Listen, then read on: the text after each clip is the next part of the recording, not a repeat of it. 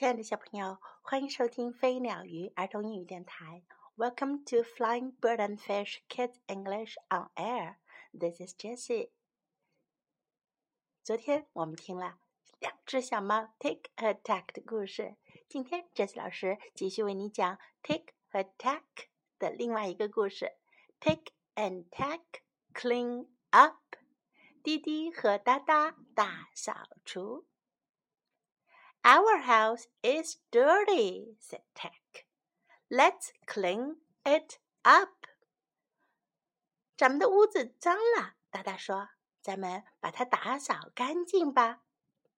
"Okay," said Tick. "Let's clean." 好吧，弟弟说：“我们来做清洁吧。”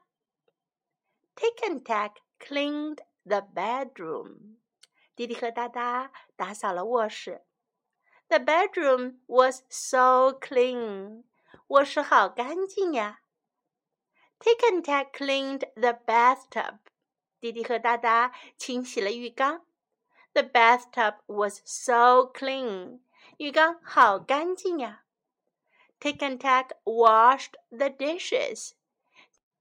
弟弟和哒哒洗餐具。The dishes were so clean. 餐具好干净呀。 Tic and Tac cleaned the porch. 滴滴和哒哒打扫门前的走廊。The porch was so clean. 门廊好干净呀。I'm tired. 我累了。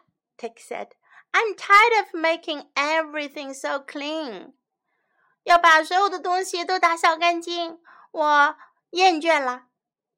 But we are almost done," said Tack. 大大说：“可是我们就快要完工了呀。” If you wash the windows and I scrub the floor, then 如果你擦窗户，我来拖地，不一会儿，everything will be clean，一切东西都会变干净。Phew! Now I'm hungry," said Tick. Tick 说：“我饿了，I want to eat." 我想吃东西。But you can't get the dishes dirty," said Tack. 太太说：“可你不能把餐具弄脏。” I just cleaned them. 我刚洗干净。So I'll take a bath," said Tick. 弟弟说：“那我就去洗个澡吧。” But you can't get the tub dirty," said Tack. I just cleaned it. 大大说：“可是你不能把浴缸弄脏，我刚把它擦干净。” so I'll take a nap," said Tick. 弟弟说：“那我就睡个小觉吧。” No, no, yelled Tack. I just made the bed. 大家大叫起来：“不行，不行！我刚把床整理好。” Tick asked, "So what can I do?" 弟弟问：“那我能干什么呢？” You can go outside," said Tack. 大家说：“你可以到屋外去。” You can take a shower，你可以冲个淋浴，还可以在吊床上睡个小觉。Then we can have a picnic，然后我们就可以野餐。And when we go inside, the house will be so clean。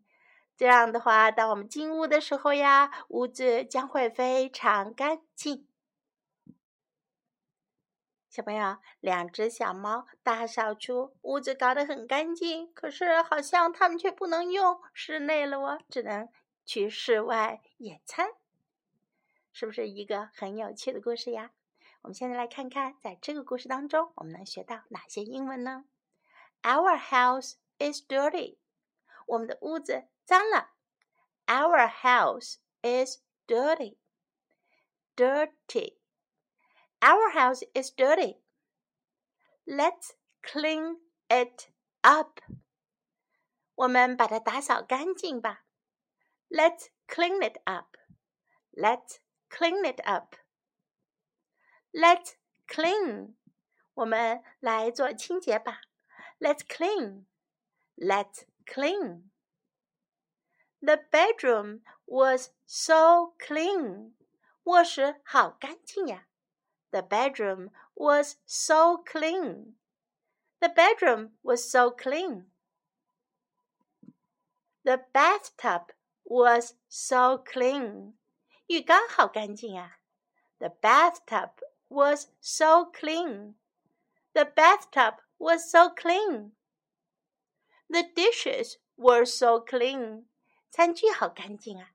The dishes were so clean. The dishes were so clean. I'm tired. 我累了。I'm tired. I'm tired. We are almost done. 我们就要做完了，我们就要完工了。We are almost done. We are almost done. I'm hungry. 我饿了。I'm hungry. I'm hungry. I want to eat. 我想吃东西。I want to eat. I want to eat. I'll take a bath. 我要洗个澡。I'll take a bath. I'll take a bath. I'll take a nap. 我要睡个小觉。I'll take a nap. I'll take a nap. What can I do? 我能干什么？What can I do? What can I do? You can go outside. 你可以到屋外去。You can go outside. You can go outside. You can take a shower. 你可以冲个淋浴。You can take a shower. 小朋友，take a bath 和 take a shower 都是洗澡的意思。这两个词呀，take a bath 指的是在浴缸里面洗个澡，take a shower 指的是用花洒冲个澡。一般我们都是 take a shower，冲个淋浴，冲个澡。You can take a shower. We can have a picnic. 我们可以野餐。We can have a picnic. We can have a picnic. Now let's listen to the story once again. Tick and tack, clean up. Our house is dirty, said Tack. Let's clean it up. Okay, said Tick. Let's clean. Tick and Tack cleaned the bedroom. The bedroom was so clean. Tick and Tack cleaned the bathtub. The bathtub was so clean. Tick and Tack washed the dishes. The dishes were so clean. Tick and Tack cleaned the porch. The porch was so clean. I'm tired, Tick said. I'm tired of making everything so clean. But we're almost done, said Tack. If you wash the windows and I scrub the floor, then everything will be clean. Phew! Now I'm hungry, said Tick. I want to eat. But you can't get the dishes dirty, said Tack. I just cleaned them.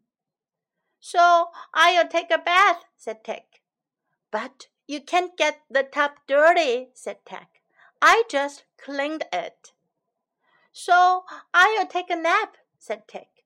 No, no, yelled Tack. I just made the bed. Tick asked, So what can I do? You can go outside, said Tack. You can take a shower. Then we can have a picnic. And when we go inside, the house will be so clean. 小朋友 ，Take 和 Duck 的故事就讲到这里。Do you like this two little cats? Hope you enjoyed the story. This is Jessie saying goodbye. Have